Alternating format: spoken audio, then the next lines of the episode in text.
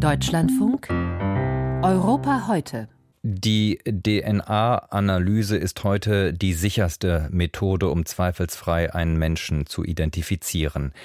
Die Identifikation des Erbguts kann beim Auffinden unbekannter Toter genauso helfen wie bei der Suche nach Kriminellen.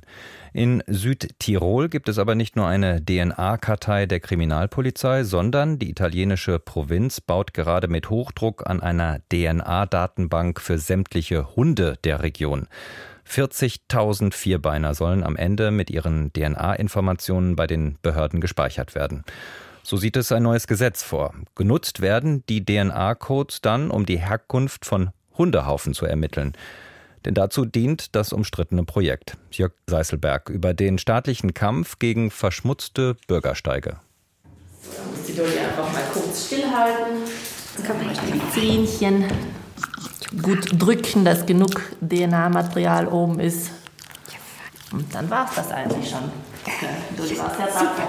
Rauhaardackel Dolly in der Tierklinik Salten vor den Toren Bozens hat gut mitgemacht. Auch die DNA dieses Hundes ist jetzt erfasst. So wie es in Südtirol ein Gesetz vorschreibt, mit dem die norditalienische Provinz nicht weggeräumtem Hundekot den Kampf ansagt. Das Gesetz schreibt vor, dass für alle Hunde ein DNA-Test vorzulegen ist und das speichernde Ergebnis in der Hundedatenbank zu vermerken ist. sagt Landesrat Anton Schuler, der Vater der seit Jahresbeginn gültigen Regel. Durch die in der Datenbank erfasste DNA kann künftig in Südtirol ermittelt werden, welcher Haufen auf dem Bürgersteig von welchem Hund stammt. Und die Behörden können den Besitzer entsprechend zur Kasse bitten. Schuler ist überzeugt, Die abschreckende Wirkung wird hier enorm sein. Denn jeder weiß, wenn er das Häufchen von seinem Hund dort liegen lässt oder mitnimmt in Säcken, das auch von den Gemeinden in der Regel bereitgestellt werden und dann hinter den nächsten Gartenzaun wirft, dass man die Wahrscheinlichkeit erwischt zu werden sehr, sehr hoch ist. Allein in der Stadt Bozen gab es im vergangenen Jahr 400 Meldungen, weil sich Bürgerinnen und Bürger über Hundedreck auf den Straßen geärgert haben. Die Besitzer der verantwortlichen Tiere konnten fast nie ermittelt werden. Das soll sich ändern, deshalb müssen jetzt alle 40.000 in Südtirol registrierten Hunde zum DNA-Test.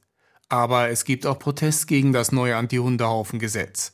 Tierschützerin Sonja Merana sagt, Ich bin selber Hundebesitzerin und ich werde den Test nicht machen. Die Präsidentin des Vereins Südtiroler Tierparadies Hilf betont, sie sei gegen das Gesetz und die DNA-Probenpflicht. Weil es total sinnlos ist, weil nur die Südtiroler Hunde müssen diesen DNA-Test machen. Die Touristenhunde, die Urlaubshunde, die müssen das alle nicht machen. Weil ich sehe genug auch Touristenhunde, also die was wirklich Häufchen machen und die was es auch liegen lassen. Merana hat eine Online-Petition organisiert und kündigt auch eine Sammelklage gegen das Gesetz an. Die Landesregierung hat in den vergangenen zwei Jahren allen Hundebesitzerinnen und Besitzern eine Übergangsfrist gewährt.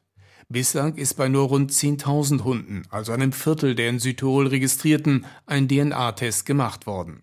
Mit Beginn des Jahres und damit dem Inkrafttreten des Gesetzes aber, sagt Landesrat Schuler, Machen wir jetzt ernst. Wir haben jetzt ein zusätzliches Angebot noch geschaffen von Seiten der öffentlichen Hand, mit Hilfe der Gemeinden, die ja auch so Teststationen jetzt noch aufbauen werden, dass man auch jetzt in absehbarer Zeit einen Großteil der Hunde dann auch erfassen wird. Hundebesitzerinnen und Besitzer, die sich weiterhin weigern, ihre Vierbeiner zu registrieren, drohen Strafen von bis zu 1064 Euro. Den Steuerzahler kostet das neue Gesetz keinen Cent, betont Schuler. Es musste nur eine neue Spalte in der schon existierenden Hundedatenbank eingerichtet werden. Die 65 Euro für den DNA-Test zahlen die Hundehalter selbst. Andere Regionen und Gemeinden in Italien, heißt es von der Landesregierung in Bozen, hätten bereits Interesse am Südtiroler Modell gezeigt. Unter anderem die Stadt Genua. Bleibt am Ende aber immer noch die Frage, wer am Ende die DNA-Checks der Hundehaufen auf den Bürgersteigen bezahlt. Jörg Seißelberg über den Südtiroler DNA-Massentest bei Vierbeinern.